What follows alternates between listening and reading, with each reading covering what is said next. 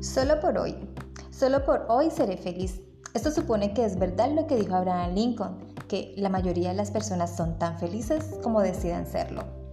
La felicidad es algo interior, no es asunto de afuera. Solo por hoy trataré de ajustarme a lo que es y no trataré de ajustar todas las cosas a mis propios deseos.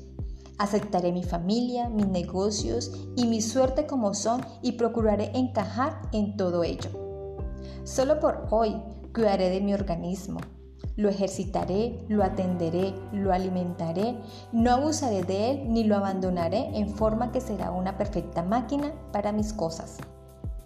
Solo por hoy trataré de vigorizar mi espíritu, aprenderé algo útil, no seré un aragán mental, leeré algo que requiera esfuerzo, meditación y concentración. Solo por hoy ejercitaré mi alma de tres modos. Haré a alguien algún bien sin que él lo descubra y haré dos cosas que no me agrade hacer.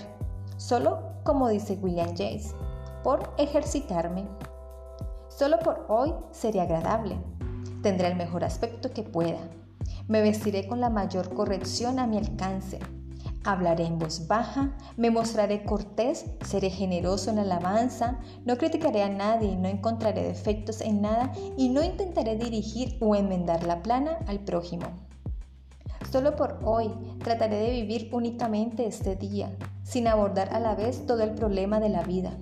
Puedo hacer en 12 horas cosas que me espantarían si tuviera que mantenerlas durante una vida entera. Solo por hoy tendré un programa, Consignaré por escrito lo que espero hacer cada hora. Cabe que no siga exactamente el programa, pero lo tendré. Eliminaré dos plagas, la prisa y la indecisión. Solo por hoy tendré media hora tranquila de soledad y descanso. En esta media hora pensaré a veces en Dios, al fin de conseguir una mayor perspectiva para mi vida.